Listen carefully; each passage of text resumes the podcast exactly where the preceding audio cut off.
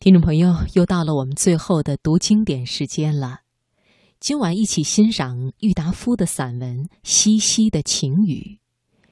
西溪是杭州西北面的一处景点，以深秋在溪中看芦花怒放而闻名。这篇散文继续了作者写友人两次游览西溪的经历，一次是在雨中，一次是在晴日。由于两次所携的友人都是文人雅士，因而途中的所见所为无不充满着文人的雅兴，洋溢着诗人的气质。因此，文章读来也会给人一种美的享受和悠然的诗情。好，下面我们就一起来分享《西溪的晴雨》。岁月匆匆，经典永存。经典。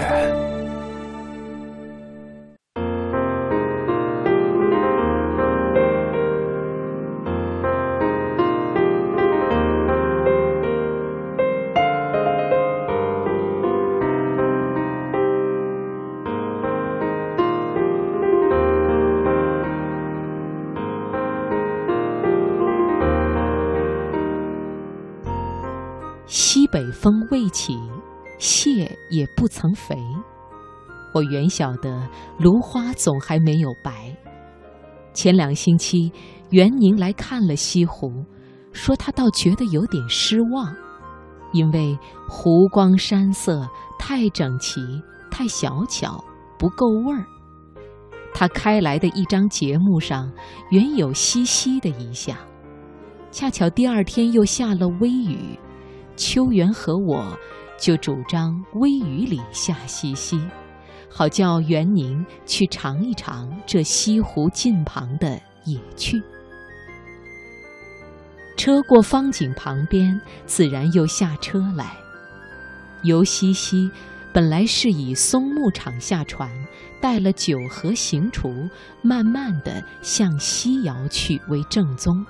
像我们那么高坐了汽车飞鸣而过古荡东岳，一个钟头要走百来里路的旅客，终于是难度的俗物。但是俗物也有俗意。你若坐在汽车座里，引颈而向西向北一望，直到湖州，只见一派空明，摇盖在淡绿成荫的斜平海上。这中间不见水，不见山，当然也不见人，只是渺渺茫茫、青青绿绿，远无岸，近亦无田园村落的一个大斜坡。过太平山后，一直到留下为止的那一条沿山大道上的景色。好处就在这里，尤其是当微雨朦胧、江南草长的春或秋的半中间，从留下下船，回缓曲折，一路向西向北，只在芦花浅水里打圈圈。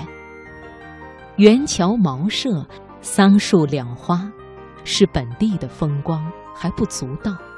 最古怪的是，盛在背后的一带湖上的青山，不知不觉，忽而又移上你的面前来，和你点一点头，又匆匆的别了。摇船的少女也正好算是西溪的一景，一个站在船尾把摇橹，一个坐在船头上使桨，身体一伸一俯。一往一来，鹤鲁声的咿呀，水波的起落，凑合成一个又圆又曲的进行软调。游人到此，自然会想起瘦西湖边竹溪歌吹的闲情。此后便到了焦炉庵，上了弹指楼，因为是在雨里带水拖泥，终于也感觉不到什么大趣。但这一天晚上回来，在湖滨酒楼上放谈之下，袁宁却一本正经地说：“今天的西溪却比昨日的西湖要好三倍。假日日暖风和，并且在报上也曾看到了芦花怒放的消息。午后日斜，老龙夫妇又来约去西溪。去的时候太晚了一点，所以只在秋雪庵的弹指楼上消磨了半日之半。一片斜阳反照在芦花前渚的高头，花也并未怒放，树叶也不曾凋落。原不见秋，更不见雪，只是一味的晴明浩荡，飘飘然。浑浑然，冻惯了我们的肠腹。老僧无相烧了面，泡了茶，更送来了酒，幕后还拿出了纸和墨。我们看看日影下的北高峰，看看庵旁边的芦花荡，便问：花要几时才能全白？老僧操着缓慢的楚国口音，微笑着说。总要到阴历十月的中间，若有月亮更为出色。说后，还提出了一个交换的条件，要我们到那个时候再去一玩，他当预备些经篆相待，聊当作润笔。可是今天的字却非写不可。于是，老龙写了。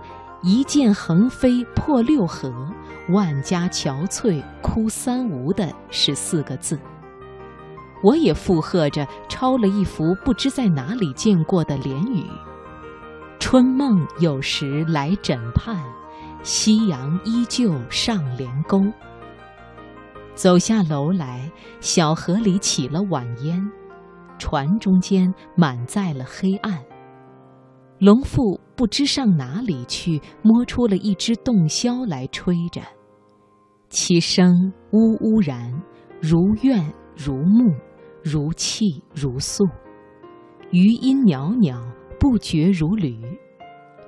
倒真有点像是七月既望和东坡在赤壁的夜游了。